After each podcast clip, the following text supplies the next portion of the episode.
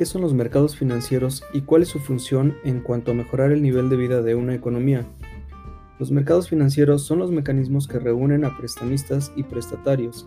Sin mercados financieros, los individuos, empresas, que contarán con recursos excedentes para invertir tendrían que localizar de forma personal a individuos, empresas, que tuvieran necesidad de estos recursos o simplemente mantener los recursos hasta un periodo futuro.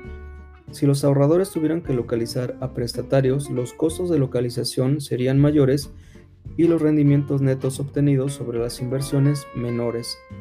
¿Por qué es importante que los mercados financieros sean eficientes?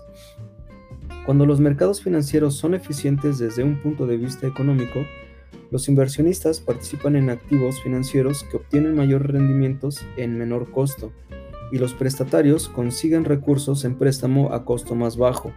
En ambos casos, los costos de transacciones son menores de lo que resultaría si no existieran los mercados financieros.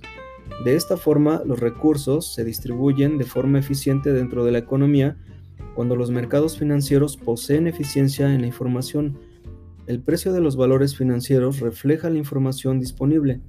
A partir de la cantidad de información reflejada en los precios de valores, se considera que los mercados financieros cuentan con uno de los tres grados de eficiencia informativa.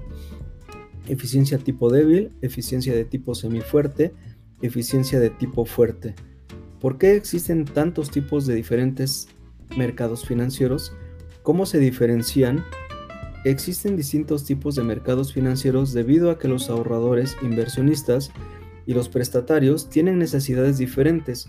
Algunos inversionistas prestatarios desean invertir durante periodos cortos, mientras que otros desean invertir, prestar por periodos largos. Los mercados financieros se clasifican con base en el tipo de valor financiero que intercambia, periodo de vencimiento, tipo de participante, ubicación y tipo de transacción.